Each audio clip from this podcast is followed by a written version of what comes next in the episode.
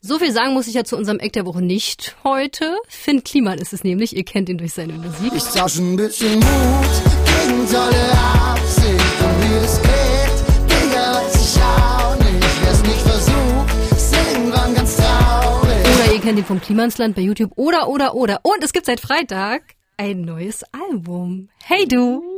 Hi, na du? Schön, dass du da bist zugeschaltet. So ist das ja heutzutage.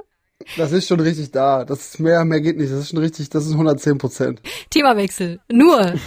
Nur mit Lieblingssongs von dir selbst steht im Pressetext dazu. 15 Stück sind's, ne? Mm, Und digital und nur Vinyl. Also keine CD wird's davon geben. Ich meine, wer hat das noch, ne? Ey, das war bei mir immer richtig krass. Ich habe richtig viel, keine Ahnung, 30.000 CDs verkauft oder so. Immer so, wo ich dachte so, hui. Also, ich kenne nicht so viele Menschen, die so einen CD-Player noch haben. Aber in alten Autos und so Richtig. ist schon viel drin. Und das, da finde ich es auch voll geil, so eine kleine CD-Sammlung zu haben. Ist auch so. Und das ist auch der einzige Ort, wo auch ich noch einen CD-Player habe. ja. Und das ja, ist und das geil. ist irgendwie cool. Ich habe sogar einen Wechsler.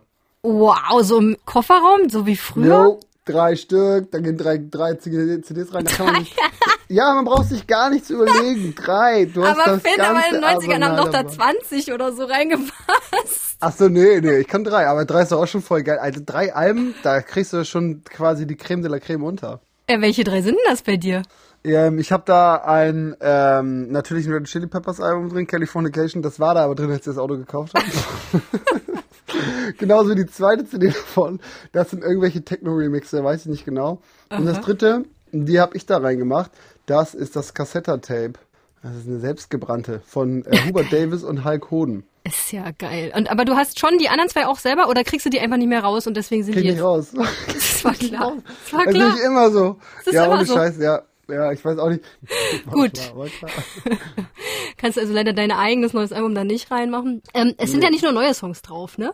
Nee, es sind eigentlich nur alte Songs drauf. Also es ist so, ähm, das Konzept von dieser Platte, ne? Mhm. Das ist ja auch nicht so ein richtiges drittes Album, aber es ist so ein Abschluss der vorherigen Sachen. Die Mhm. eine Seite sind ähm, so ganz entspannte Piano-Remixe, Mhm. also Piano-Interpretation vielmehr, äh, ohne Vocals, einfach nur gespielt. Die mache ich Und zu Weihnachten andere an Seite- mit meinen Eltern. Genau, ohne Scheiß jetzt. Ich glaube, dafür ist die super. Also Mhm. Ja, man kann dafür das ist die total gut. gut anmachen, weil ähm, man braucht nicht so, meine Muck hatte immer das Problem, dass man so dolle hinhören musste.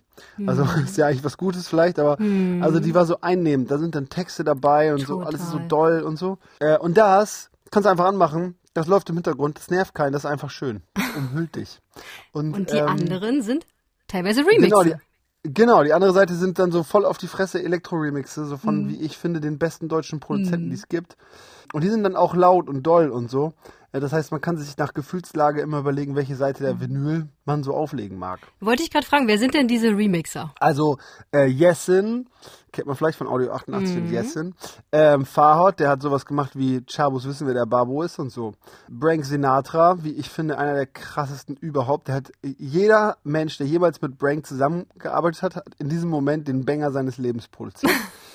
ähm, dann Mowgli, den kenne ich, ähm, das ist so ein ganz äh, verrückter, crazy Dude, der m- mega wilde Mucke macht, aber total tanzbar und geil. Und Philipp Schwer, mit dem ich es immer Ja. schon zusammen gemacht habe. Ja. Und peinlicherweise habe ich auch einen eigenen Remix von mir gemacht. Ja, ich weiß. Der ist da auch drauf. Also, Ey, den wollte ich die eigentlich Geschichte- sogar noch spielen. Den fiel Ja, ich nämlich finde echt den auch schön. Ja. Magst du den? Ja, ich mag den echt. Aber wir werden, Aber ich welchen- würde erst den Yesin-Remix spielen. Okay, aber sag ganz kurz, welchen Remix du f- am besten findest. Dein, ehrlich gesagt. Äh, sei ehrlich, wirklich. Mhm. Nee, jetzt sei wirklich ehrlich. aber das liegt am. Oh, jetzt aber. Nein, es ist überhaupt kein Aber, Finn. es ist einfach der gesamte Song, den wir ja noch nachher hören werden. Der Ja. Mann und das Meer ist genauso wie du sagst. Du musst es dir irgendwie als Kopfhörer, musst, musst du diesen Ja. Song mit, mit Kopfhörer konsumieren. Der ist total irgendwie emotional. Man hat so das Gefühl, auch wenn ich natürlich meine eigene Interpretation habe, Mhm. ne? Ich sehe ich seh dich ja nicht. Aber es fühlt sich so an. Aber ey, umso geiler, we- weißt du, wenn das, das ist ja, Kommunikation ist ein schwieriges Thema. Das heißt, das, was ich aussende, ist sehr selten das, was du empfängst. Ja, Ähm, ja. Und wenn man das bei Musik schafft, ist halt so das Geilste, was passieren kann. Ja, oder? Aber wir haben ja gesagt, äh, wir spielen erstmal Warten, den äh, Yesin Remix, weil der auch fett ist. Der ist mega fett.